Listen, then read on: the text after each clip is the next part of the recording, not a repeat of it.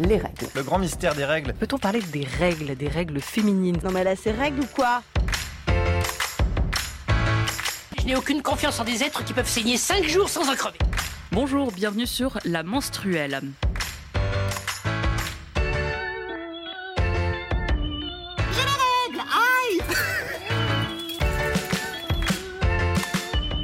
Commencer cet épisode, je vais vous parler du 17 avril 2018.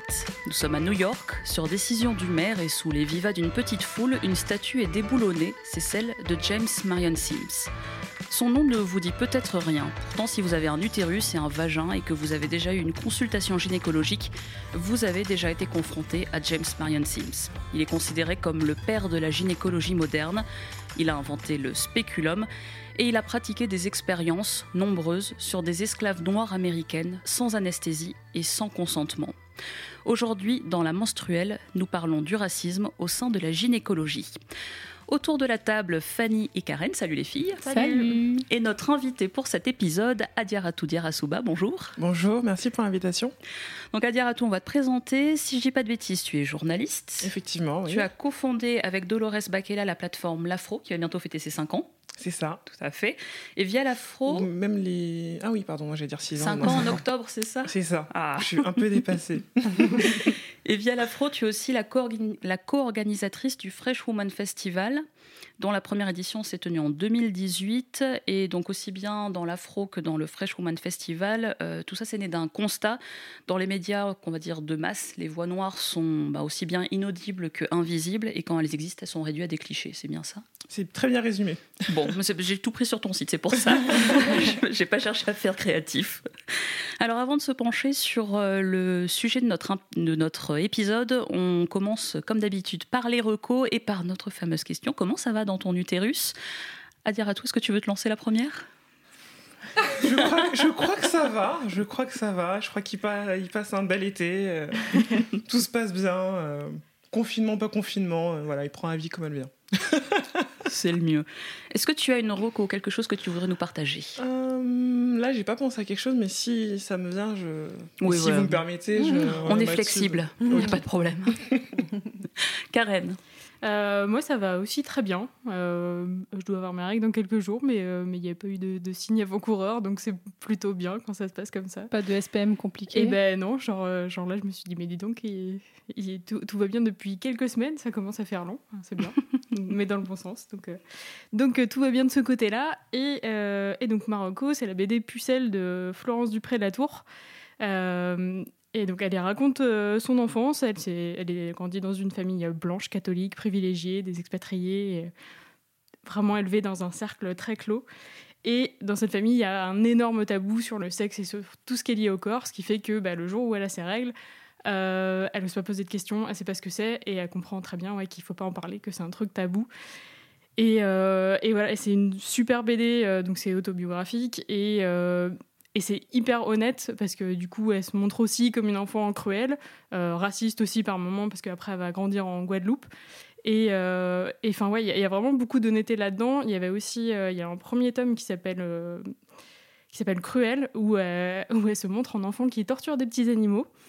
Et, Ah, euh, ça donne envie. Ouais, ouais, ouais. Une Dexter en puissance, quoi. Ouais, franchement, elle- elle- on la voit vraiment comme une enfant agressive et, euh, et en même temps, du coup, elle, enfin, elle, cherche à montrer euh, qu'est-ce qui, dans son éducation, l'a amené à, faire tout ça quand elle était petite. Donc, euh, c'est vraiment très, très intéressant et euh, hyper intéressant sur le, le patriarcat, le féminisme, le corps et tout ça. Donc, donc je la recommande chaudement. Nickel, merci. Évidemment, on vous rappelle que tous les liens, tout ce dont on vous parle, c'est dans la description de l'épisode. Fanny. Et ben moi, alors, je suis contente parce que ces derniers mois, au niveau de mon flux, je commence à le maîtriser dans le sens où Je le maîtriser. Alors, non, alors. Tu décides. non, mais c'est que je le reconnais. Ah. Et en fait, et bon, on en a déjà souvent parlé dans ce podcast, mais déjà de savoir et d'identifier, ok, là j'en suis à telle étape de mon cycle, et ben c'est quelle Enfin, ok, ben là, clairement, euh, je suis en période de fécondité, j'ai envie de sauter sur tout le monde. On connaît ça. Voilà, et là je me ok, je sais que c'est à cause de ça, c'est pas parce que putain, qu'est-ce qui m'arrive et tout ça, non, non. Donc ça, c'est très, très, très euh, apaisant de se dire, je sais pourquoi j'ai ça. J'ai toujours mes sauté autant sur tout le monde, hein, mais Mais tu sais pourquoi. c'est ça. C'est plus clair. Bah ouais, non mais oh là là, mais je te raconte pas. en fait, vraiment, des, mais des, voilà, on en a déjà parlé des années où je comprenais pas ce qui m'arrivait. Là maintenant, juste de savoir que c'est lié à ça, mais telle tranquillité d'esprit. euh, ça- 100% ça- empathie là-dessus, vraiment. L'ovulation, c'est euh, vraiment la fête, quoi. Et pour la reco, moi, je voudrais recommander un podcast, le podcast Better Call Marie. Alors, c'est fait par Marie Da Silva, donc qui est coach stratégique et créatrice de de n'importe quoi, de l'agence Encali Works. Donc, ça, elle a créé un podcast pour parler de donc ce qu'elle fait dans son travail, des problématiques que l'on rencontre au travail lorsqu'on n'est pas un homme blanc, hétéro, euh, valide. Donc, surtout pour les personnes racisées. Et donc, dans son podcast, à partir de témoignages, à partir de questions que les questions lui posent, elle propose, elle aborde des stratégies pour, comme elle dit, de hacking de système. Et alors, bon, bien sûr, je ne suis pas concernée par ce qu'elle raconte parce qu'elle est blanche, parce que je ne suis parce que je suis parce que je suis blanche et donc voilà. Euh, mais euh, déjà, en fait, je suivais son compte Twitter depuis un moment. Elle est super. J'arrive. Là, j'ai perdu le nom de son compte Twitter. Là, c'est eux. Mais Napili Caillot. voilà. Et euh, parce que je me rappelais encore de son ancien euh, N, c'est pour ça Bla- Black quelque chose. Elle faisait ouais, les jeudis survie au taf. C'est euh, ça. Et en fait, moi, je me- c'était un ça bon fait moment toutes les semaines. Et c'est ce que, tu vois, même si ouais, donc je ne suis pas racisée, euh, clairement, c'est ce que- de lire ça, c'est en partie ce qui m'a aidé à démissionner de mon précédent boulot où ça se passait pas bien. Et donc j'aime vraiment beaucoup ce qu'elle fait et son podcast est super. Elle, c'est très très fidèle à son ton sur Twitter. Elle est très directe et on a envie de casser tout après avoir écouté son podcast. Elle est vraiment super. Donc euh, vraiment, je vous encourage beaucoup à écouter, donc, à écouter le podcast Better Call Marie. Et elle avait participé à un épisode du podcast euh, Kif Taras qui m'avait fait mais pleurer de rire tellement elle est drôle et de rage tellement ce qu'elle raconte donne envie de, de, de péter des murs C'est ça. à défaut de taper sur des gens ce qui est illégal mais euh, oui vraiment euh, personne hyper inspirante Bah oui. Je voudrais juste euh, dire un petit mot sur, le, sur Marie Da Silva et son travail. En fait, je pense que justement, tu disais qu'en tant que personne blanche, t'es pas concernée. Mm. Mais en fait, je pense qu'au contraire, si. Parce Ouais. que ça permet de montrer, en fait, les témoignages qu'elle recueille, le travail qu'elle fait et le- les témoignages qu'elle met en, en lumière. Ça permet, en fait, de montrer euh, aux personnes qui sont blanches, en fait, ce que d'autres peuvent vivre. Parce que parfois, on peut se sentir euh, un peu seul, à pas être compris et comprise dans ce qu'on peut vivre au quotidien, notamment bon, au travail, puisque elle, c'est vraiment son, son cœur de métier, déconstruire un peu les microagressions au travail quand on est euh, non blanche. Et je trouve que c'est intéressant. Et sinon, j'ai pensé à une recommandation. Ah. J'ai vu euh, en avant-première le film Mignonne de Maïmouna de Kouré et j'ai adoré, j'avais envie de pleurer. C'était intense, c'était puissant, c'était sans concession. Et vraiment, c'est voilà l'histoire d'une petite fille. euh, euh, bah, ses parents sont d'origine d'origine africaine, je sais plus de quel pays, ça me, ça me, j'ai un trou de mémoire. Mais en gros, euh, voilà, elle est dans l'islam, dans la tradition, euh, voilà, islam, etc. Mais elle découvre un groupe de jeunes filles qui qui dansent, voilà, c'est du twerk ou des danses un peu, voilà, un peu sexy et tout ça. Euh, pour donner un peu une petite idée, il faut se dire qu'elles sont au collège, donc c'est un âge aussi, voilà, il y a la puberté, a Compliqué. tout ça. Donc c'est son son côté, euh, ben, moi face aux traditions, euh, qui doit, voilà, qui doit quand même euh, rentrer dans un certain cadre, et moi en tant que jeune fille et jeune femme en devenir qui a envie de m'exprimer et de voilà de m'approprier mon corps, euh, euh, de décider de me sexualiser ou pas et de comprendre aussi ce que c'est que l'enjeu du corps en fait. Et j'ai trouvé vraiment ce film euh, très puissant, donc euh, je vous intéresse, je vous recommande absolument d'aller le voir. Ah bah super. En plus, quand, l'épisode sortira, il sera déjà sorti, je crois. Il sort aujourd'hui. Ouais, Ah voilà. donc, euh, le moment où filer, vous euh, nous écoutez, euh, vous savez quand est-ce qu'on a enregistré. C'est parfait. Euh, de mon côté, je, dans mon cycle, ça va. Je suis sur mon quatrième jour de règles. J'ai morflé pendant deux jours comme il se doit. Évidemment, c'était pendant mes vacances et les deux seuls jours où je pouvais à la plage. hein. Sinon, aller à la plage, ce n'est pas drôle. Mais bon, j'ai envie de dire, ça commence à être un peu l'habitude. Donc, euh, bon, rien de particulier de ce côté. Euh, le jour où je lancerai enfin les démarches euh, pour euh, me faire stériliser, je vous, renseignerai- je vous préviendrai. Mais c'est pas encore On prévu. sera là pour te soutenir. C'est gentil. Et Marocco, c'est aussi un peu en lien avec l'épisode d'aujourd'hui. C'est plutôt un coup de gueule. Euh, il y a quelques jours, l'Ordre des médecins a publié un communiqué, c'était au début du mois d'août donc, pour dénoncer ce qu'ils appellent des annuaires communautaires. Comprenez. Des annuaires de soignants qui sont noirs, qui sont gays, qui sont lesbiennes, mais là clairement ils visent les annuaires euh, de soignants qui sont noirs, donc ils sont euh, par la couleur de peau. Et même la LICRA, la Ligue internationale contre le racisme et l'antisémitisme, a dénoncé une folie identitaire. Alors du coup, moi je vais reprendre l'argument. dans sa ligne. On, lève les yeux au ciel et on prend une grande inspiration. Je vais reprendre l'argumentaire du médecin Baptiste Beaulieu, que je vous recommande de suivre euh, sur les réseaux sociaux. C'est quelqu'un de très intéressant qui a souvent des, euh, un point de vue euh, qui, qui change un petit peu. Il est médecin, mais il a pas il, combat beaucoup des biais qui sont ceux des médecins aujourd'hui. Et son argumentaire, c'est de dire que c'est facile en fait de pas comprendre pourquoi on cherche un soignant noir quand on est noir, gay quand on est gay, etc. C'est facile de pas comprendre tout ça quand en fait on est dans la norme telle qu'elle est définie par la société, quand on est un homme blanc, cis, hétéro-valide, bref, quand on coche toutes les cases, qu'on subit pas la moindre discrimination, bah du coup on croit qu'elle n'existe pas. Donc moi, ça me surprend pas quelque part ce communiqué, mais ça m'énerve quand même très très fort parce que constituer des, lignes, des listes de soignants safe, bah en fait, c'est pas fait de gaieté de cœur. C'est le constat que quand on est racisé, quand on est gay, lesbienne, trans ou non binaire, on a de fortes chances d'être euh, moins bien soigné. Moi, à titre euh, personnel, j'ai découvert qu'une consultation gynécologique, ça n'avait pas besoin d'être à moitié traumatisante le jour où j'ai vu une sage-femme trouvée sur le site Ginenco. Jusqu'à présent, toutes mes expériences avaient été violentes d'une manière ou d'une autre. C'est dingue, mais ça change la vie en fait euh, d'aller voir euh, quelqu'un euh, sans avoir sans avoir la boule au ventre. Mm. Donc voilà, assez fâché de, se, de se communiquer parce qu'au final, bah, encore une fois, l'ordre des médecins s'indigne du symptôme et ils ne s'intéressent pas trop à la cause. Mais c'est ça, en fait, ils font vraiment Oh, mais vous vous rendez compte, on n'a pas le droit de faire des listes de gens. Mais, mais c'est pas ça le problème. Enfin, c'est vraiment de la, mauvaise question, c'est pourquoi en fait? Pourquoi euh, des personnes se, on ressentent le besoin de constituer des listes pareilles. S'il n'y avait pas de problème, il n'y aurait pas besoin de faire ça. Et ces gens-là mm. n'avaient vraiment rien de mieux à faire en ce moment. Donc on est en pleine. Il y a un truc, il y a un virus mondial, il paraît. Tu crois? Ils ont rien de mieux à faire. non, mais en plus, ça, genre, on vient parler de Ginenko et des listes, il y en avait avant. Mm. Et qui étaient du coup plus orientées. Euh, euh, LGBT friendly, euh, pas grossophobe, tout ça. Et ça voulait pas dire forcément que les personnes étaient listées en fonction de leur sexualité ou quoi. Mais il y en avait déjà des listes. Et là, parce que du coup, c'est euh, des mhm. personnes racisées, ça y est, ça monte au créneau du côté des vieux blancs. Voilà. Donc, bon. On n'est pas surprise, mais on est quand même très fâchés. envie de péter des trucs encore. Des règles, boum Voilà. Et là, oups, on a perdu 200 000 auditeurs.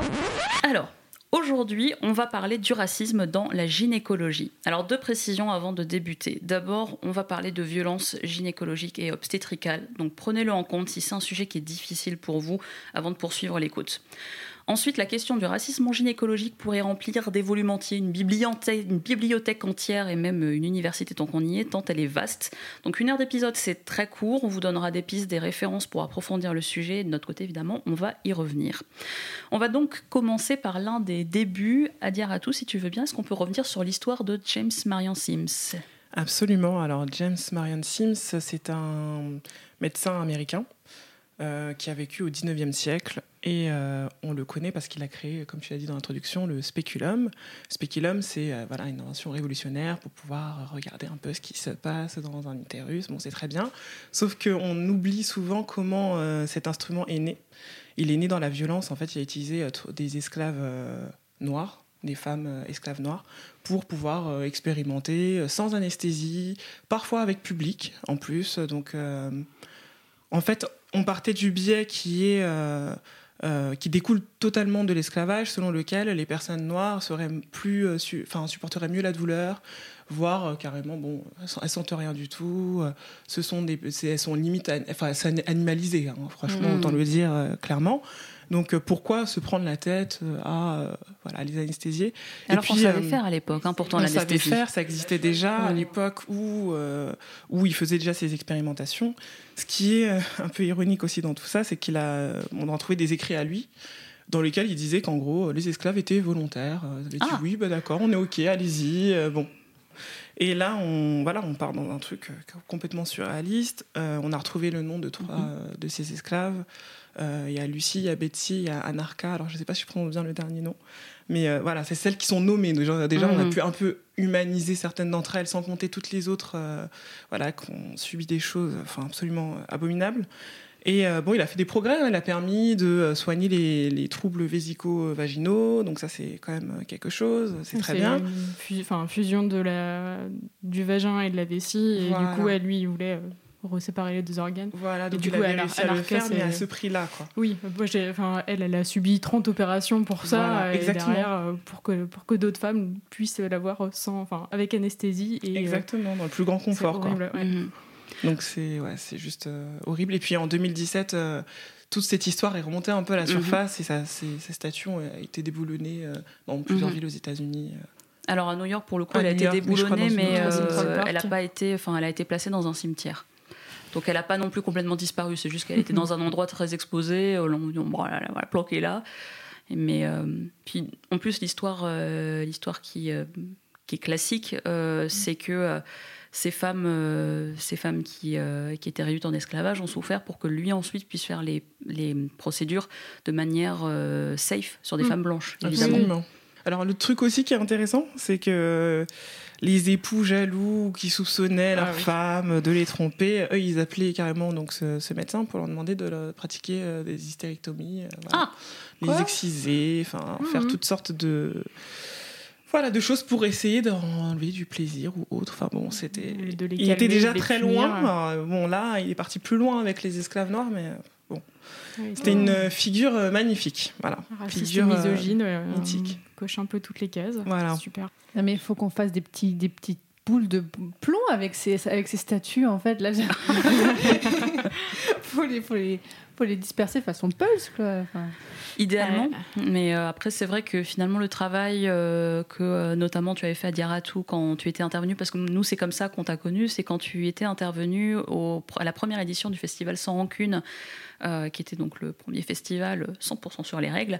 Et donc vous aviez, vous aviez abordé, vous aviez abordé cette question, et c'est vrai qu'il faut en parler quoi, parce que là la statue de James Marion Sims, si elle a été déboulonnée, c'est pas par hasard, c'est pas parce que le maire de New York d'un seul coup il s'est dit c'est qui ce bonhomme? Pourquoi il est là? Est-ce qu'il a fait des beaux choses? Non, c'est parce qu'il y a des collectifs militants qui se sont mobilisés. Et euh, encore une fois, c'est toujours le travail des militants et des militantes euh, qui peut faire avancer, euh, qui peut faire avancer les choses, quoi. Et puis, enfin, on sait- on- ça remonte seulement maintenant, quoi. Alors que, enfin, j'imagine 19e que, siècle. ouais, ça va, on a eu le temps de, de le découvrir, quoi. Mais, euh, mais ouais, mais ça, c'est pas médiatisé, quoi. C'est assez, enfin, c'est assez fou. euh, c'est assez fou et en même temps pas très surprenant parce qu'il y a beaucoup de choses aussi ouais. qui sont élucidées, enfin, éludées, mais Et alors, euh, la bonne nouvelle, c'est qu'en fait, on n'est pas obligé de traverser l'Atlantique hein, pour parler de racisme au sein de la gynécologie. évidemment. Euh, dans un article publié sur euh, la plateforme Les Flux, euh, Johanna Soraya et Ketsia Mutumbu, qui sont cofondatrices de l'association féministe contre le cyberharcèlement,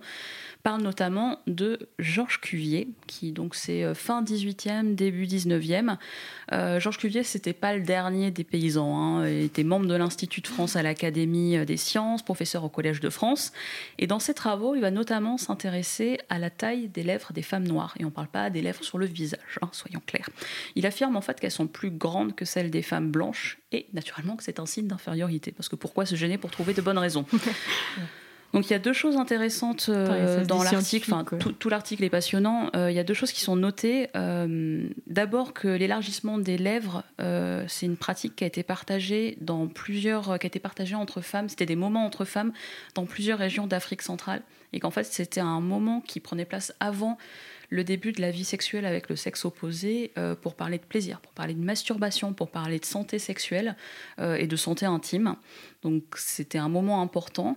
Et euh, Georges Cuvier, lui, surtout en plus, il est parti d'un postulat, enfin il a créé un postulat général à partir ben, d'une personne quasiment, parce que euh, Un grand scientifique. Voilà. Mais oui, non, mais c'est- c'est- euh, parce qu'en gros, toute cette, euh, toute cette norme qu'il a créée euh, est partie d'une femme qui s'appelle euh, Soche. Donc j'espère que je le prononce bien. Son nom d'esclave, c'était euh, Sarah Sartieu Bartman. Et donc c'est une femme qui est née en Afrique du Sud euh, et qui, euh, qui est né esclave et si je dis pas de bêtises, mais en tout cas qui a été esclave toute sa vie, qui a été racheté par le frère, je crois, de son ou le voisin de son premier détenteur, maître, et qui cet homme-là en fait, parce qu'elle avait un, physique elle avait un physique que eux considéraient comme particulier. Euh, donc en fait, à savoir, elle avait des hanches très développées. Et euh, ils se sont dit, ça va beaucoup plaire aux Européens. Ils se sont pas plantés. Donc ils l'ont convaincu convaincu entre guillemets, hein, euh, de venir à Londres d'abord, puis ensuite en France, qu'en fait elle était exhibée comme une bête de foire. Ils l'ont plongée dans la prostitution, dans l'alcoolisme pour, pour évidemment faire en sorte que ben, elle puisse pas se défendre d'une quelconque manière. Et donc, euh, cette femme s'est retrouvée devant euh, Georges Cuvier de son vivant. Elle a accepté de se mettre nue pour qu'il puisse, euh, la dessiner, qu'il puisse la décrire. Accepté, oui, avec des guillemets. C'est ça, hein, il y a des énormes guillemets dans l'histoire. Et la seule chose, c'est qu'au moment où, du coup, elle, était, elle était au milieu de tous ces, hommes qui l'observaient et la dessinaient, euh, elle a refusé, par contre, de montrer son sexe. Parce qu'en fait, Georges Cuvier, il voulait absolument voir ce, ce qui se passait là-dedans. Et c'est quand elle est morte qu'il a fait son autopsie et qu'il a tout dessiné. Et qu'en fait, à partir de là, il est parti sur. Euh, cette, euh, cette femme représente la totalité de, la population féminine africaine et noire. Quoi. Et en fait, je trouve que c'est hyper représentatif parce que on part d'un cas particulier on l'applique à tout le monde. Mm. Euh, et quelque part, ça m'a aussi fait penser quelque part à cette histoire de syndrome méditerranéen. Tu peux peut-être euh, nous en parler à dire à tout? Alors, c'est vraiment une question d'essentialisation. Hein. Le syndrome méditerranéen, euh, en fait, il y a aussi un autre nom, c'est le syndrome nord-africain. Mm-hmm. Et aussi, pour les personnes subsahariennes, on l'utilise un peu moins, c'est le syndrome de la brousse. Et en gros, c'est l'idée de dire, euh, pour les personnes, en tout cas, le syndrome méditerranéen et nord-africain, ces personnes-là, elles exagèrent un peu la douleur. Euh, mm. on ne peut pas les prendre vraiment au sérieux. En gros, euh, un cas vraiment typique, je vais exagérer un peu, hein. on est aux urgences et on a quatre personnes qui attendent pour des soins. Euh, on va laisser un peu plus longtemps la personne euh, jugée euh, d'origine méditerranéenne ou nord-africaine, sous prétexte que non, mais c'est bon, elle exagère, elle peut attendre un peu, qu'une personne blanche qui peut-être ne démontrera pas autant de, souffrance en ne criant pas ou je sais pas quoi. Qu'est-ce que c'est que manifester une douleur d'ailleurs Ça, c'est aussi quelque chose, c'est une vraie question. Je suis pas médecin, il faudrait demander peut-être aux médecins comment ils font. Mais voilà, il y a ce truc-là. Et puis pour les personnes, euh, euh, ce qu'on appelle le syndrome de la brousse, donc pour les personnes euh, originaires d'Afrique subsaharienne, c'est plus justement, bon, elles peuvent bien supporter. Mhm. bon, on prend un peu ça à la légère, etc. Et le problème, c'est que ça se voit dans la gynécologie, mais ça se voit dans la médecine de façon plus générale dans le sens où euh, on voit encore beaucoup de cas où, par exemple, on va aux urgences et on prend un peu les gens de haut, parce qu'il peut y avoir une barrière de la langue si les personnes viennent d'autres pays, euh, parce qu'on on les juge via une, on va dire, une situation économique et sociale. On va dire, bon, elle, elle est un peu pauvre, elle comprend pas trop ce qui se mhm. passe, on peut la laisser encore un peu, mais quelqu'un qui est de classe plutôt moyenne, on va peut-être plus prendre en, en, considération plus facilement ce qu'elle va dire ou la douleur qu'elle peut euh, exprimer en fait. Donc il y a quand même des biais de racisation qui sont présents. Quoi. Et pour le coup, on peut pas, euh, on peut pas dire que c'est un truc du passé parce que finalement, on peut toujours dire bon, euh, Marianne Sims, euh, Cuvier, enfin ça va, c'est le 18e, c'est le 19e. Naomi Musenga, la jeune femme qui est morte à Strasbourg alors qu'elle appelait à l'aide le SAMU et que la personne qui lui répondait au téléphone riait et disait, enfin de toute façon, je sais plus comment elle a formulé, mais en gros, c'est de toute façon les gens comme vous, hein, vous en faites toujours trop. Enfin, elle est morte quoi, cette jeune mm. femme et euh, elle n'est pas la seule. basée sur un simple appel euh, au SAMU, quoi. Donc, euh, je sais pas, la simple base de considérer ce que les gens te disent, ça, devrait se baser que sur ça. On en avait parlé aussi, du coup, dans l'épisode avec, avec Selma sur le SOPK. Mhm. D'autres informations, si vous voulez réécouter. c'est vrai qu'en fait, on a, et là encore, on a eu de la chance que l'appel ait été enregistré et mhm. récupéré, mais combien en fait d'autres personnes sont mortes. Et en fait, on n'a juste aucune preuve et il n'y a aucune façon de le mettre en valeur qu'elles sont mortes à cause de ça. Oui, mhm. puis c'est pareil, des, maladies euh, pas pas identifiées, pas diagnostiquées, euh, mhm. des, souffrances qui, euh, que juste tu dois endurer parce que parce qu'on se dit que ça, ne vaut pas le coup d'être soigné, quoi. C'est ouais, ça, ça fait sûrement beaucoup beaucoup de cas, quoi.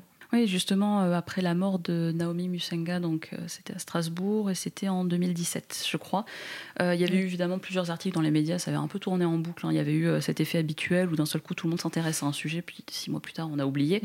Et sur le site de France Info, j'avais trouvé un article avec des témoignages où ils avaient demandé aux auditeurs de partager. Donc ben, je vais vous lire un petit extrait parce que j'ai trouvé un peu édifiant.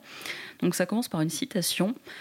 Quand j'ai écouté l'enregistrement de Naomi Musenga et de l'agente du SAMU, ça m'a frappé parce que c'est quelque chose que j'ai connu. Le ton qui était utilisé, c'est un ton que j'ai déjà entendu, témoigne de son côté Karima, la quarantaine. Elle estime avoir été victime de préjugés racistes de la part des médecins. Celles-là, elles en font toujours trop, s'entend-elle répondre à 18 ans le jour où elle se plaint de très fortes douleurs auprès d'un infirmier qui procédait à une injection. Plus tard, lorsqu'elle se présente zen et détendue à la clinique le jour de son accouchement, le gars de l'accueil se met à rire et dit que je suis bien calme parce que d'habitude les gens comme vous se roulent par terre. Waouh. Ouais, c'est. euh, C'est 2017-2018 qui Ouais, dans ces eaux-là, il n'y a pas longtemps quoi. Ouais. Pas il y a un siècle, Mm. pas un moment où on peut vaguement avoir une excuse et même là c'est une excuse pourrie. Oui, donc en gros, c'est la preuve que ça continue aujourd'hui. Et voilà, j'ai aussi des gens autour de moi qui m'ont raconté des témoignages. J'ai pu témoigner aussi, enfin, j'ai pu le vivre aussi avec des gens de ma famille où euh, on prend ça à la légère, comme si c'était un plaisir. En fait, on doit rappeler aux, aux médecins qu'on n'a pas autre chose à faire que de venir aux urgences ou d'aller faire des radios. Enfin, et surtout que, bon, par exemple, je prends l'exemple de ma mère. C'est quelqu'un qui, justement, bah, comme elle sait comment ça se passe, elle essaye justement de supporter une douleur. Donc, elle rentre un peu dans ce biais parfois sans s'en rendre compte. Et au bout d'un mois, on découvre qu'en fait, elle se sentait pas bien, on savait pas trop ce qu'elle avait, on a dû faire plusieurs allers-retours aux urgences, on a dû insister. Quand on n'est pas faire la radio, le médecin ne la prenait absolument pas au sérieux. Et moi, j'ai dû dire, attendez, mais enfin, respectez-la, arrêtez de l'infantiliser. Et au final, on se rend compte qu'elle avait euh, des artères bouchées. Donc en gros, elle aurait pu euh, mourir. Quoi. Mais en gros, il a fallu que moi, avec mes, le reste de ma famille, frères et sœurs, on se mobilise et qu'on force en fait. Mais sinon, ben, bon, ça aurait été encore une autre personne qui est là, qui vient euh, un peu chez le médecin comme si elle allait faire ses courses. Quoi. Enfin, Mhm. bon, euh, limite, c'est un peu Ouais. ça que- qu'on nous fait comprendre. Mais Parce que les salles c'est d'attente euh, de médecins sont tellement confortables C'est très accueillant, on adore être là. Mais Mais ouais, c'est ça qui est terrible en fait. Mm. des chiffres, enfin moi, j'ai vu des chiffres que, que aux États-Unis euh, parce que parce que c'est pas trop pas trop étudié en France, euh, en Europe euh, globalement quoi. Mais euh, et ouais, il y avait, je me souviens plus exactement du chiffre, mais il y a globalement plus de risques de fin de grossesse douloureuse pour les femmes noires. Mhm. Euh, et euh, alors la comparaison qu'ils faisaient, c'était qu'il y avait euh, plus de risques pour une femme noire très diplômée et euh, avec des revenus assez élevés que pour une femme blanche pauvre concrètement. Donc, Mhm. euh, ok, donc, Ouais, donc il n'y a pas de biais de classe. Ouais, ouais, ça, c'était aussi comparé, enfin, mis en, mis en parallèle avec ça. Mm. Et, et tu- ouais, enfin, voilà. Je, peux, je mettrai aussi le- l'article en lien parce que c'était aussi lié à un appel euh, justement des scientifiques, euh, euh, enfin, des scientifiques globalement à être un peu plus inclusifs et Mm. faire appel aussi aux scientifiques noirs pour justement avoir un peu plus de données sur pas mal de choses parce que, parce que les blancs ne voient pas tout ça et, ne, s'en foutent. en fait. Et là, on revient aux listes de, de médecins Mhm. euh, dont on Mhm. parlait tout à l'heure, en fait, qui là montrent encore plus leur utilité. En fait, ouais, c'est une question de vie ou de mort. L'exemple de, Ouais. de ta mère à dire à tout le prouve. C'est que, euh, enfin, d'une manière générale, en fait, dès qu'on parle de racisme, on ne devrait même pas questionner la motivation d'aller contre les biais racistes. Moi, ça me paraît toujours surréaliste. Mais là, on n'est pas en train de parler d'un truc cosmétique. On parle de vie ou de mort. C'est ta santé. Et malgré ça, et euh, je suis tombée sur une étude aussi. euh, euh, en faisant les recherches pour cet épisode sur justement les grossesses. Et alors là, c'est hyper intéressant. Les chiffres sont, font peur. Les chiffres font vraiment peur. Ah ouais. En France, il y a une étude qui a été menée sur les patientes qui sont dénommées par le personnel Mhm. soignant comme les africaines. C'est-à-dire qu'on ne sait pas d'où elles viennent, ces femmes. hein. Elles pourraient venir de n'importe où sur la planète. Oui, enfin, puis oui, africaine. Voilà. euh, Elles sont dénommées Mhm. comme les africaines.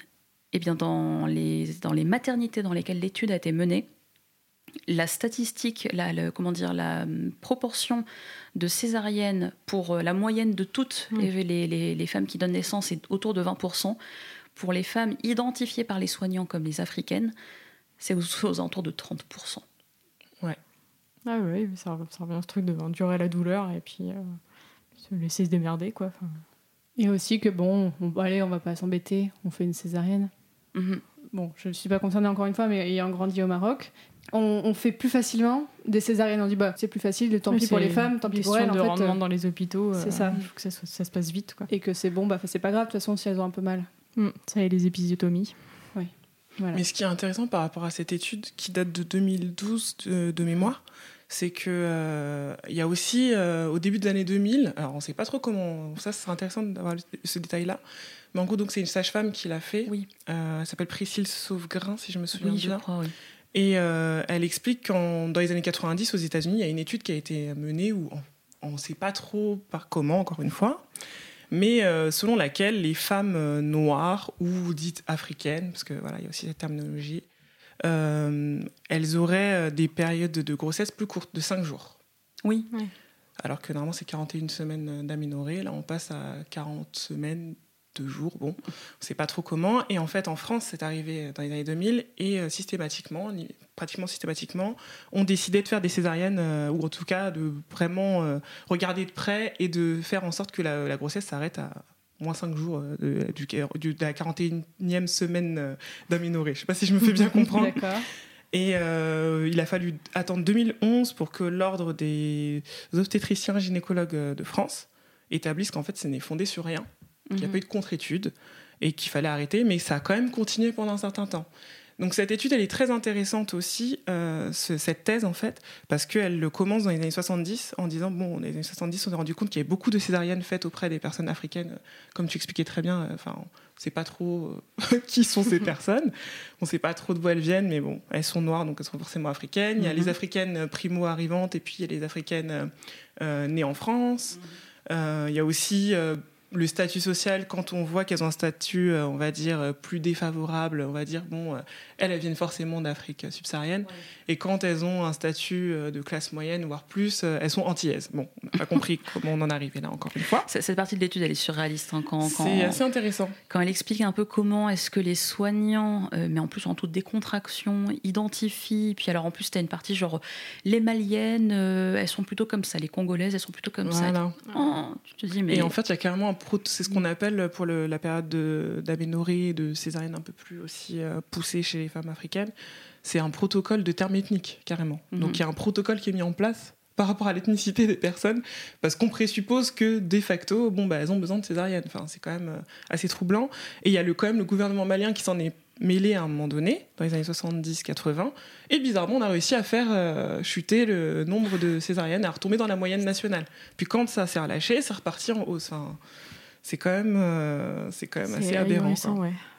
Mais je serais un- un- vraiment curieuse de savoir quels sont les chiffres aujourd'hui. J'ai pas pu les trouver, mais j'aimerais bien savoir euh, là euh, vers la fin du, de- des 2010 euh, ce qui s'est ce qui s'est passé parce que c'est c'est assez fou. Et tout à l'heure, tu parlais justement de, des études aux États-Unis. Ouais. Je pensais notamment à Serena Williams lorsqu'elle a accouché de sa fille.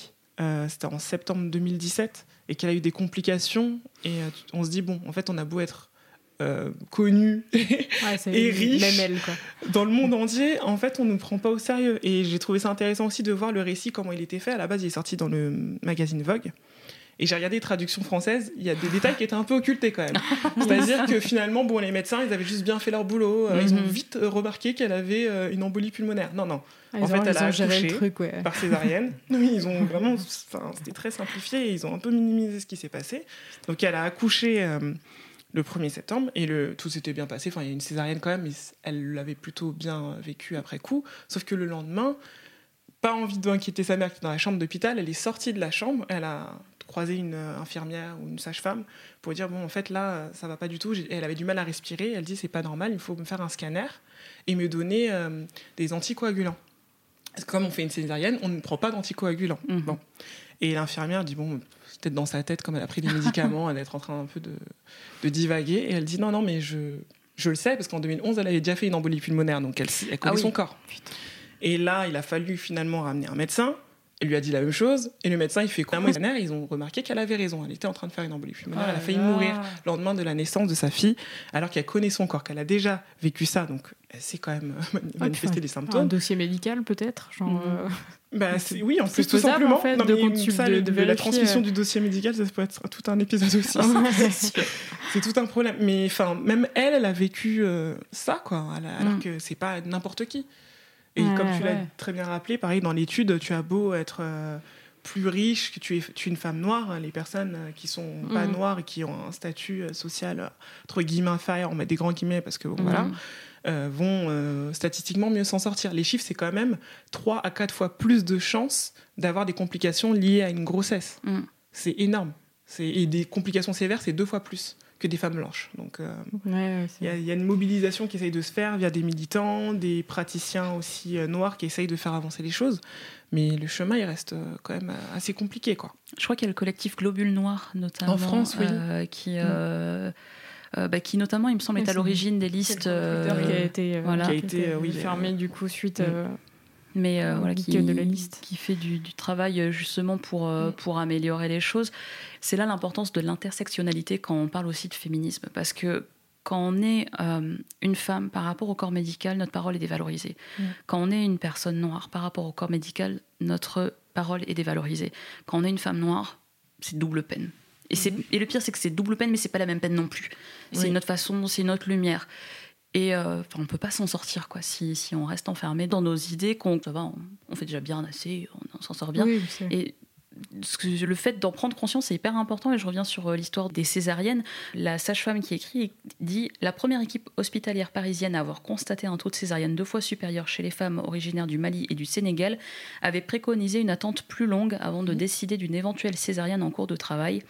Les médecins considéraient que si les bassins étaient plus petits, la tête du bébé était aussi plus petite, plus malléable, que sa position dans le bassin était différente et les nouveau-nés de poids inférieur. Cet ensemble de caractéristiques entra- entraînant certaines spécificités du travail de l'accouchement, il convenait de les respecter de ne pas prendre de décisions trop hâtives. Les résultats ont été immédiats. L'année suivante, le taux de césarienne pour les parturiantes africaines avec des guillemets a été abaissé de 13%. Donc faut à un moment faut se regarder en fait en face c'est c'est sans possible. concession quoi. Ouais, ouais, C'est ouais. possible. Il y a zéro prise en compte de, genre, enfin de, de, de l'individualité de chaque Mhm. personne. Et, mais en, en plus, ouais, c'est pas, enfin, on en parlait déjà avant, mais la terminologie, tu vois, tu- personne n'arrive à, à dire les choses comme elles sont. Enfin, genre, ouais, c'est africaine avec des guillemets, euh, c'est des personnes noires, euh, françaises, enfin, genre. Il y a vraiment un gros problème à, à parler des choses comme elles sont. C'est et- ça, il y a un- en fait, euh, j'ai l'impression quand même qu'en France, le côté, ben, mais non, on n'est pas raciste en France. Mais non. Mais, mais qui, voyons, enfin, j'ai l'impression que c'est un truc qui revient souvent, mais Mm. non, on fait des généralités, mais on n'est pas raciste. En fait, si, on est raciste, et, mais le problème, c'est que de mettre le nez des gens dans leur racisme, et ben, c'est tellement dur et c'est tellement. Voilà, on voit bien lors des médecins qui réagissent, comment ils font. J'ai l'impression que déjà cette barrière-là est, est tellement dure à, à- à passer qu'effectivement, tout le reste derrière va être très très dur à faire aussi. Et justement, ça ressort aussi dans cette, euh, dans cette euh, thèse où justement elle essaye à un moment donné de, de confronter Mhm. le, le corps médical face à ses contradictions. Donc soit ça, soit ça bégaye, soit bon, bah non, mais on le fait, mais c'est parce qu'il faut le faire. Quoi. Enfin, c'est comme ça. On ne cherche pas à Mhm. justifier plus. Ce qui est intéressant, c'est quand on va, on va voir les patientes, on leur dit pas pourquoi on les prend en compte quelques jours avant, cinq jours avant la durée d'aménorrhée euh, Mm. Classique. On dit non, mais on s'occupe plus de vous, etc. genre. Mais ce qui est intéressant, c'est qu'on essaye un peu de, voilà, de mettre un espèce d'écran de fumée de- d'endormir un peu tout le monde, quoi, pour dire les choses simplement. Mais ces femmes-là, en même temps, elles sont méfiantes, elles sentent bien qu'il se passe quelque chose. Dès le Mhm. début de, de, de la thèse, euh, il y a des propos d'une d'une femme qui a accepté de témoigner et qui dit Mais en fait, on entend beaucoup d'histoires de césariennes euh, abusives et nous-mêmes, on a peur quand on. Enfin, il y a une crainte, il y a une méfiance déjà du corps médical. Alors que, bon, là, on est dans une période qui est pas forcément facile. Enfin, bon, chacun, euh, chacune vit sa grossesse, euh, je pense, euh, chacune d'une certaine manière. Serena Williams a très bien vécu jusqu'au moment de son accouchement, Oui. par exemple. Et, euh, mais il y a ce truc où. euh, on se sent pas entre de bonnes mains, alors que c'est Mm. le dernier endroit où on est censé se sentir en Oui, sécurité. et on est vulnérable et on. On est vulnérable. Enfin, Ouais. c'est quand même. Je trouve ça aberrant, mais bon, c'est pas surprenant encore une fois. Il y, a, ouais, il y a cette phrase euh, savoureuse, euh, à défaut d'autre chose, dans, dans, dans la thèse. Elle dit Nous avons poursuivi ces hypothèses en demandant à nos interlocuteurs pourquoi les enfants métis n'étaient pas surveillés de la même façon. Cette question a entraîné une grande confusion, car la plupart des cliniciens n'avaient pas envisagé, envisagé cette option. Mais globalement, la noblesse de la cause l'emportait sur la réflexion. L'impact d'autres facteurs, comme la qualité de vie des femmes ou leurs conditions socio-économiques, n'était pas interrogé. Et en fait, il y a aussi, elle, elle le dit effectivement, elle dit surtout, euh, ils supportent pas qu'on les mette face à- au fait que leurs réactions, leurs décisions puissent être inspirées par du racisme. Il y a un côté pas chez nous. Ouais. C'est, est- enfin, ouais, c'est, c'est toujours, il y a vraiment aucune cohérence scientifique là-dedans, alors que Ah vraiment ils font des, des recherches, enfin, ils, ils- ils clament faire des recherches là-dessus et il n'y a rien de, de euh, l'expérimentation, de faire euh, plusieurs, euh, d'étudier plusieurs facteurs et tout ça. Et, et du coup, ouais, c'est ça, ça n'a aucune cohérence. Et, et pour autant, quand on, leur, quand on le met le nez sur ces incohérences, euh, ça bégaye aussi. C'est comme de dire à un moment donné dans, dans cette même thèse, euh, bon, on en parle beaucoup parce qu'elle est quand même. je- je Elle est intéressante. J'allais recommander justement de la lire à la fin, mais bon. Euh, à un moment donné, elle dit bon, dans les, dans les catégories femmes africaines, on Mhm. intègre les personnes sri-lankaises. Alors, déjà, géographiquement, il y a un souci. Mhm. En revanche, les personnes malgaches, elles sont Oui, non, comme asiatiques. sont pas. Ah, la géographie est on aléatoire. quoi. On est dans autre chose, là, je, je comprends pas trop. Mais euh, elle conclut en disant bon, bah, il y a, peut-être des choses à, à creuser, il y a peut-être des biais à étudier davantage. Euh, la question du bassin plus étroit, elle, elle dit que dans son échantillon, en tout cas, c'est vrai que la majorité des femmes d'Afrique subsaharienne avaient un bassin plus étroit, mais elle ne dit pas que c'est ça qui doit justifier une césarienne, Mhm. et elle dit pas que toutes les femmes africaines euh, ont un bassin étroit. Enfin, Ouais. je pense qu'il faut peut-être pousser un peu plus euh, et que voilà, on, a- on est dans un truc de généralisation. Et elle dit aussi, et ça c'est très important parce que c'est comme souvent le problème, c'est l'éducation et l'instruction, Mhm. dans le sens où dans les écoles on enseigne déjà ces biais-là et euh, sur le terrain en, en stage. Donc à partir du moment où déjà les instructeurs ou les instructrices ont déjà ça dans leur tête, ils vont transmettre ça facilement euh, Oui, c'est ça, on n'en sort jamais en fait. euh, Il n'y a, professionnels, oui. il y a Mais- pas de moyen d'en sortir.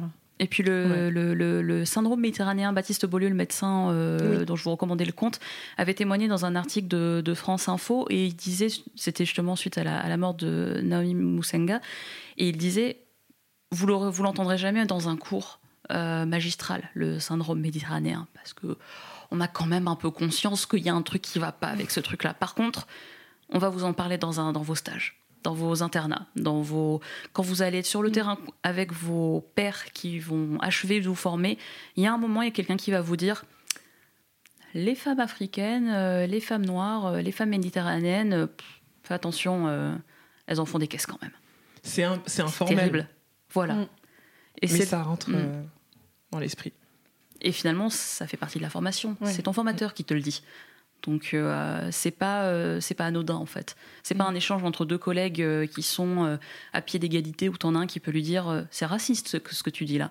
C'est c'est le formateur qui dit ça euh, à la personne formée en fait qui est, qui est censée dépendre de ce formateur pour apprendre à sauver des vies. Donc Ouais, Il y a euh, toujours ce truc de corps médical qui détient euh, tout le savoir absolu et qui peut absolument pas être mis en question, euh, que ce soit euh, bah, du coup comme Serena Williams par ton vécu et euh, par des expériences que tu as déjà eues ou par un, regard différent, l'évolution de la société, prise en compte de, plein de différences.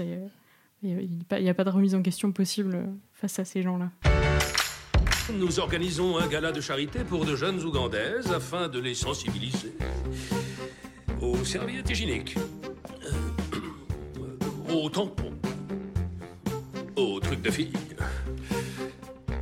aux articles hygiéniques. Je dirais article hygiénique, monsieur. C'est plus professionnel et moins dégueu. Oui, d'accord.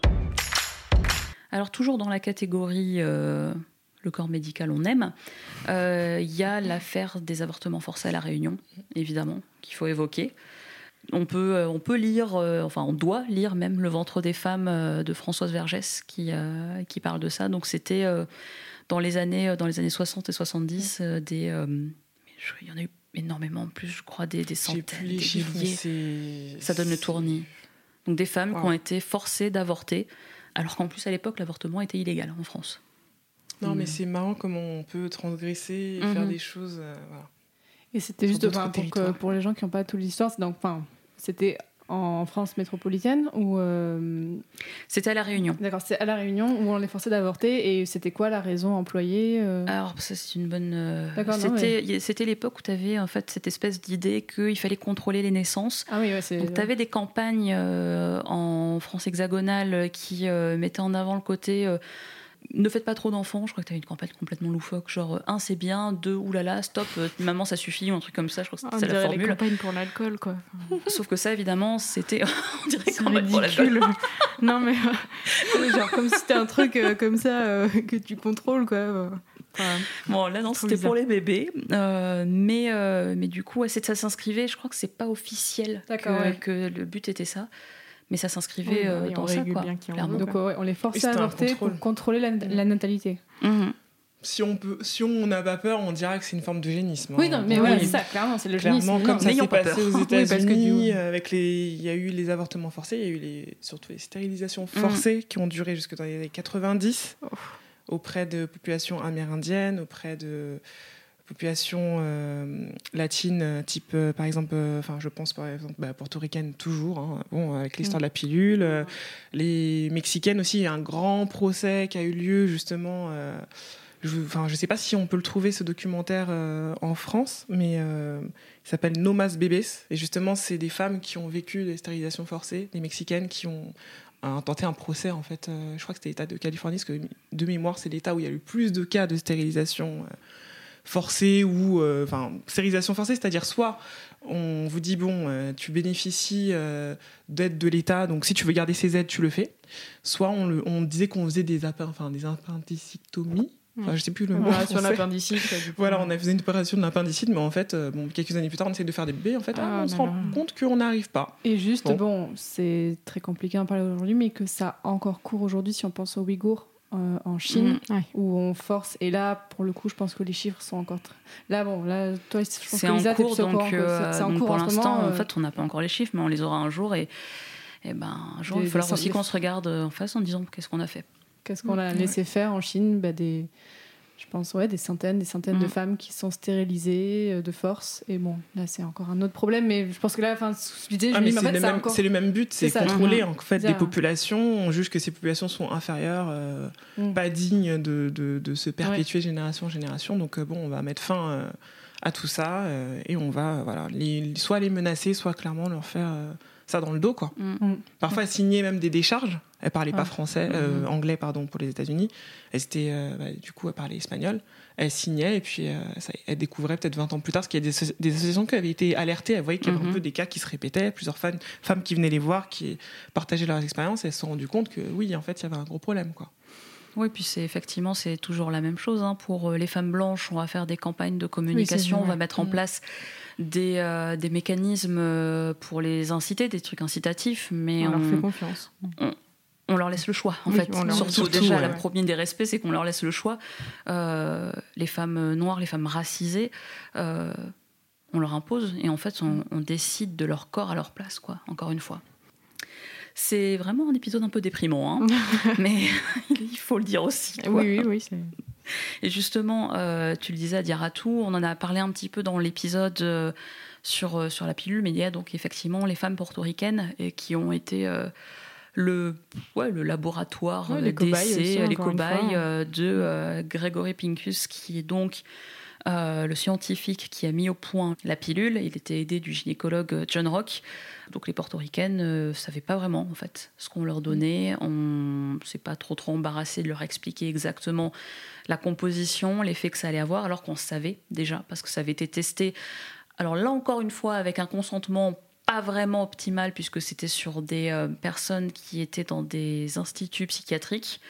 Ça avait été testé aussi sur les, euh, sur les hommes, euh, mais comme ça leur euh, Ah, mais c'est pas pareil. faisait les rabougrir les, testicules, euh, Grégory Pincus a On décidé. touche pas aux testicules. Voilà, on touche pas, hein, on touche pas aux bouboules. Des fois même, ils ont mal à la tête. Alors, Exactement. Euh, mollo. non, mais le plus drôle, c'est quand même que Grégoire Pincus a dit on peut pas faire ça parce que du coup, c'est un effet secondaire que les hommes n'accepteront jamais. Les hommes ne sont pas capables d'accepter les effets secondaires. Mm. Les femmes les, les toléreront. Donc, Parce qu'ils sont fragiles. voilà, quand, quand, il y a- quand votre médecin vous dit que la pilule n'a pas d'effet secondaire, Grégory Pincus, qui a inventé la pilule, savait qu'il y avait des effets Bien sûr, secondaires. mais tout médicament est fait de, de- secondaires. Donc, de toute façon, ce qu'il ne faut pas oublier, que voilà, c'est un médicament en fait. C'est un Voilà. produit pharmaceutique. C'est des hormones de synthèse, c'est pas naturel. Enfin, quelque chose qui bloque un cycle ou qui donne l'illusion d'en avoir, bon, c'est juste pas normal quoi. Ouais, puis quand votre médecin vous dit qu'il n'y a pas d'effet secondaire, c'est parce que lui, il l'apprendra jamais. Surtout, Ça va très bien.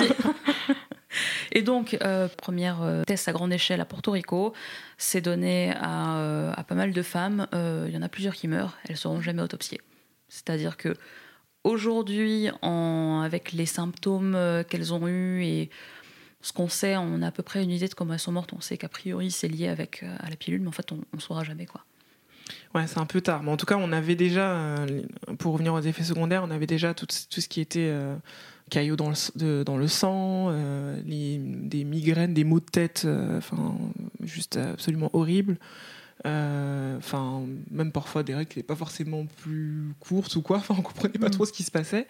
Et euh, oui, Porto Rico, ça a été vraiment un siège pour ça, mais ça a été aussi, euh, bah, comme tu l'as dit dans l'épisode, voilà, tout ce qui est, comment on appelait, ces, on appelait toutes les personnes qui n'étaient pas bah, blanches, de classe moyenne, etc. On les appelait les unfit. Euh, donc en gros, elles sont pas. euh, alors je sais pas, je, je n'arrive jamais à le traduire assez fortement en français. Je trouve qu'il n'y a Ouais. pas de mot assez fort pour le traduire, mais elles sont non seulement pas dans la norme, mais euh, elles sont euh, juste euh. pas faites pour être en société en fait. Ouais, c'est des, Mhm. comme des, des- comme si elles étaient erronées en fait, c'est des Mhm. erreurs. Et euh, donc on testait ça sur des personnes handicapées, euh, physiques euh, ou mentales, des femmes pauvres, des femmes noires, enfin vraiment tout ce qui plaisait pas quoi, tout ce qui rentrait pas dans l'agenda eugéniste. Et euh, c'est juste, euh, enfin cette histoire m'a m'a halluciné. Je l'ai découvert en fait, parce que j'ai fait un travail de mémoire dessus euh, quand j'étais encore à la fac. Il y a, ça, je n'y pas Quelques années, quelques années. pratiquement dix ans, je pense. Et en fait, je m'intéressais à cette question-là, parce que je me disais, tiens, ça m'intéresse les choses qui sont dans le quotidien, mais auxquelles on prête pas tellement attention, qu'on consomme un peu comme ça, surtout les médicaments. J'ai toujours été très méfiante. J'ai pris pendant un an et demi, pas plus. Et quand j'ai vu, euh, toutes ces histoires d'eugénisme, euh, le contrôle de, enfin, le double discours de dire que, enfin, vendu comme la révolution sexuelle, sauf que en Mhm. fait, ça a d'abord été euh, euh, créé pour favoriser un certain type de femmes, Mhm. que les féministes à l'époque, elles n'en avaient absolument rien à cirer en fait. Elles, ce qui leur comptait pour elles, c'était d'avoir le droit de vote, et c'était que pour les femmes blanches, encore une fois, on le rappelle. Mhm. Euh, que, euh, enfin, en fait, euh, Margaret Sanger est partie faire le tour de toutes, tous les militants en fait. Partie voir les ouvriers, partie voir les féministes.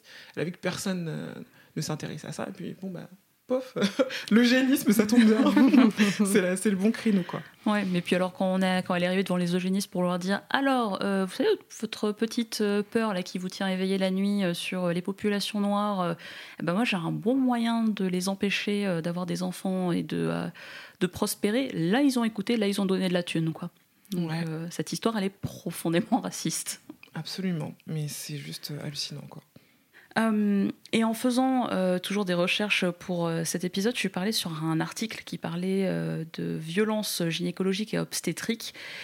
Et c'était de manière assez large, hein, pas spécifiquement lié au racisme, mais il y a un passage qui m'a quand même sidéré. Alors du coup, je vais vous le lire.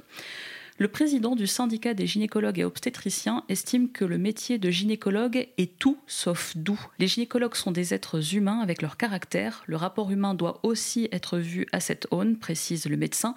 Je ne justifie pas, mais il faut garder ça à l'esprit. Pour mettre fin à ces maltraitances, selon lui, il faut inciter les médecins à aller sur les réseaux sociaux et être à l'écoute de la société. Et là, je suis tombée de ma chaise. J'ai dit, les quoi. mecs se tapent 8 ans d'études. et tu peux pas trouver un petit moment pour parler des problèmes de violence que tu infliges en tant que médecin. Mais par contre, va sur Twitter. Les réseaux sociaux. Non, ouais. mais déjà, déjà quand même, grand progrès, hein, mais euh, ça c'est, je, je sais plus en quelle année, mais je pense que ça doit faire 3-4 ans, enfin, à vérifier, mais c'est récent. Euh, grand progrès, on décide enfin d'arrêter de, d'attendre que des personnes soient euh, anesthésiées Mhm. pour euh, regarder ce qui se passe dans un utérus. Quoi. Ça se déjà pas mal, faisait, hein. euh, sans leur consentement. Normalement, quoi. On attendait que la personne soit anesthésiée, on, puis, on, voilà, on demandait rien. euh. Oui, bah oui, puis il y a eu toute l'histoire des touchés vaginaux aussi, Voilà. sans consentement. Donc, euh, Oui, oui, c'est ça en fait. Mais bon, Ouais. c'est peut-être leur caractère, du coup. Mm. Ça peut être. Ça peut Mais après, ça se demandait du coup pourquoi il y a des, des- des listes de soignants safe qui sont créées. On se demande bien, ouais. Mhm. Mais ouais, c'est pas d'où ça sort. Du coup, a priori, tu as le droit de faire n'importe quoi à n'importe qui euh, si t'es gynéco. Donc, euh, ça a l'air d'être la porte ouverte à n'importe quoi. Mais surtout, en fait, on, il, se, il se décharge. Moi, ce qui me, me surprend, c'est qu'il se décharge complètement de la responsabilité. Mm. C'est-à-dire que c'est quand même le président du syndicat des gynécologues et obstétriciens. C'est très grave. Euh, il est en position en fait de faire quelque chose. C'est-à-dire qu'on parle de sexisme, on parle de violence, on parle de racisme, on parle de transphobie, on parle de, de, euh, d'homophobie, de lesbophobie. Enfin, on Mm. parle de choses qui brisent des vies. Lui, il est en position et c'est, son travail, c'est sa responsabilité de, de développer des outils pour euh, améliorer les choses. Et son conseil, c'est aller sur les réseaux sociaux. Enfin, c'est contradictoire de dire euh, allez quand même un peu écouter les gens, mais faites ce que vous voulez euh, si euh, ça vous intéresse pas plus que ça. Quoi. Et n'écoutez pas les gens que dans ça- votre cabinet, en fait. Ouais, Parce que enfin, ils- ils n'ont pas besoin d'aller sur les réseaux sociaux pour voir des gens, en fait. Ils en ont toujours dans leur cabinet. Donc, juste, ne soyez pas violents envers eux. Mm. Si ça aurait été un bon conseil, hein, aussi, déjà plus simple. On aurait gagné du temps. Par contre, pour aller sur les réseaux, pour aller dénoncer euh, les témoignages euh, Mhm. de personnes qui disent avoir vécu euh, du racisme, de la transphobie, de l'homophobie de la part de professionnels de santé, alors ça, euh, Ouais. c'est totem tabou, on n'en parle pas, on n'a pas le droit. Quoi. S'ils vont sur les réseaux sociaux pour ça, autant qu'ils viennent pas quoi. Euh, Adiratou, il y avait encore euh, un point que tu voulais aborder, c'est ça? Oui, alors c'est le hashtag MyAlwaysExperience, Always du nom de la marque de protection hygiénique, les serviettes hygiéniques. L'année dernière, en 2019, il y a euh, une série de hashtags, euh, enfin ce hashtag est sorti avec des témoignages de femmes kenyanes Mhm. qui expliquaient qu'elles avaient euh, des produits de moindre qualité dans leur pays, que ça provoquait des irritations, des odeurs, enfin tous les trucs désagréables. Et que, en gros, elles ont demandé à Always de réagir. Donc Mhm. pendant un certain temps, elles ont tweeté, euh, notamment une euh, qui s'appelle Shefer Okore, qui est euh, une militante, l'une des, l'une des premières instigatrices en fait de ce mouvement. Euh, alors la réponse de Always a été un peu légère quand même. Au bout d'un moment, ils ont dit non, mais en fait, euh, les protections qu'on vous vend au Kenya et euh, qu'on vend en Europe, en Amérique du Nord, etc., sont produites dans les mêmes usines et elles sont similaires. Similaires, ça veut pas Mhm. dire pareil. Donc, bon. Je crois qu'ils ont dit aussi on respecte les normes exigées. Il y a aussi eu ça après quand il y a eu insistance. C'est vraiment vicieux, quoi, C'est vicieux, ouais. Comme façon de présenter vicieux. les Si on choses. nous demande pas de faire de la qualité, on la fait pas. Mhm. C'était pour dire que bon, c'est, c'est parce que voilà, en gros, c'est de dire que euh, notamment au Kenya, bah, les serviettes c'est quand même un coût. Alors bon, ici aussi, hein, on peut le dire, même si c'est pas Oui, vraiment oui, sur la non, même échelle, c'est- mais il y a quand même aussi euh, des personnes menstruées qui doivent euh, calculer en fait à la fin du mois, est-ce que je peux m'acheter des serviettes ou pas? Bon, Euh, là, on est au Kenya, c'est un autre contexte, c'est un produit qui vient des États-Unis. euh, mais c'est pas réalisé de la même manière que euh, ben, en Occident et dans d'autres pays dans le monde. Donc des Kenyanes qui voyagent beaucoup le disent. En fait, elles ont même publié des photos en montrant les deux. On voit clairement qu'en fait c'est une base de plastique Oh, qui est euh, quelle sur la surface. C'est un, Oh je sais plus comment s'appelle ce matériel, ce matériel-là, mais euh, enfin ce matériau-là, mais c'est un plastique euh, spécifique. Il y a eu des threads, euh, beaucoup de threads faits sur Twitter, notamment une euh, une euh, une euh, femme asiatique. Alors elle, elle travaillait aussi dans ce secteur-là et elle a dit effectivement, moi j'ai découvert ça euh, au Kenya, c'est irritant, euh, j'utilise plus ça. euh, et en fait, ben, en gros, ce qu'il faut garder en tête, c'est que euh, Always et d'autres compagnies euh, ont déjà créé tout des, plein, plein de sets de Mhm. machines et, des, et de matériaux spécifiquement pour créer ça. Mhm. Donc là, ils se retrouvent avec un surplus. À qui on va les donner bah, On va les donner dans les pays. Bon, au Kenya, il y a eu des témoignages aussi euh, dans des pays voisins, je crois au Mhm. Ghana, même euh, en Asie, euh, en Inde, au Pakistan. Enfin, dans des pays euh, clairement euh, bon, Ouais. euh, où les moyens sont pas les mêmes que- qu'en Occident, quoi. Et euh, finalement, ils ont créé un espèce de colloque en invitant des activistes pour essayer de voilà, on, fait de la prend en compte votre parole. Au final, ça n'a pas encore changé. Encore aujourd'hui, on peut retrouver le hashtag, il y a encore des témoignages. Et ils ont créé aussi une publicité, euh, un truc genre oui, on entend votre parole, on, Oui. on, on s'améliore et tout, mais en fait les produits sont les mêmes. Donc C'est ça. C'est horrible, c'est juste euh, et surtout de, de- de nier. Encore une fois, c'est ce qu'on ce que- le gaslighting quoi, toujours de minimiser, de pas prendre au sérieux la parole des personnes qui vivent ces expériences-là. C'est pas une personne qui a fait un tweet un beau matin. Ouais. Il y en a eu plusieurs, je sais pas combien de, de centaines, de milliers, mais là, euh, c'est juste euh, comment vous considérez votre, euh, votre clientèle en fait? Vous prenez pas, elles ont pas la même valeur visiblement. Ça rappelle que oui, effectivement, on est, on est des porte-monnaies et euh, selon, euh, selon euh, l'endroit où on vit, euh, on ne nous considère pas de la même manière. Et en plus, un point qui est quand même hyper important que rappelle justement chez Ferrocoré, c'est que au Kenya, la, la plupart euh, des personnes menstruées utilisent des serviettes. C'est-à-dire qu'en Oui. France, il y a, il y a beaucoup de gens qui utilisent des serviettes, il y a des gens qui utilisent des tampons, il y a des, Des cups, il y a des culottes menstruelles. Enfin, on est quand même face à un choix qui est assez vaste. Et qui est Euh, accessible facilement voilà. aussi. Oui, euh, alors que euh, alors qu'au Kenya, elle a donné le chiffre, mais c'est une majorité de personnes qui utilisent des, des serviettes. je crois que c'est Donc, 65%. ouais. Ouais. Donc t'as t'as pas en plus un. C'est une question un de choix marché de aussi, peut-être aussi. Mm. Absolument. peut-être juste fait exprès de dire oh non, on va, on va, on va leur proposer que ça et elles se débrouillent. Ah oui, et toutes celles qui ont dit qu'elles avaient arrêté de- d'utiliser ces serviettes-là, elles sentaient largement mieux. Elles ont dit je passe plus à ça. En fait, il y a là aussi la question alors, effectivement du marché, mais justement quel est le à quoi on a droit en fait? Est-ce que Mm. c'est que Always c'est une- un monopole? Est-ce qu'il y a d'autres marques? Mm. Mais euh, les autres marques en fait elles coûtent combien? Il y a d'autres pays en Afrique qui ont des marques locales et ça se passe très bien, mais il y a des pays où en fait il n'y a pas tellement le choix, c'est pas hyper vaste. et on doit se contenter de ça. Ou alors, euh, quand on est une jeune fille, on rate l'école, ou on va Ouais. prendre des, des culottes menstruelles, mais peut-être pas forcément de super qualité. Mhm. Donc, euh, c'est pas, on va pas se lever euh, toutes les heures pour aller laver, puis remettre. Enfin bon, c'est Et c'est du coup très des, pro- les problèmes de santé qui vont avec. et- absolument. Et, oui, enfin, tout- toute la, la sociabilité, comme tu disais, qui, qui est mis. C'est pas juste oh ça me pique, non, c'est ça me pique et du coup toute ma vie doit changer. Ouais. Et là où c'est raciste, c'est qu'encore une fois, parce que euh, c'est un marché sur le continent africain, c'est un marché considéré comme de seconde zone par rapport au marché blanc, européen et américain. Et d'une partie de l'Asie aussi, du coup. Ouais. Mm. C'est fou. Il y a du boulot. Il y a beaucoup, beaucoup, beaucoup de boulot. On arrive à la fin de l'épisode. Merci infiniment à Diaratou d'être venu euh, nous parler de tout ça. On reviendra sur le sujet. De toute façon, euh, on Ouais, a à sûr. peine gratté la surface de toutes les problématiques euh, que, ça, que ça engendre. Euh, merci les filles d'être venues. Merci Lisa. Et nous, on se retrouve à la prochaine pleine lune. Ciao Salut. Les règles, excuse-moi, ça concerne tout le monde.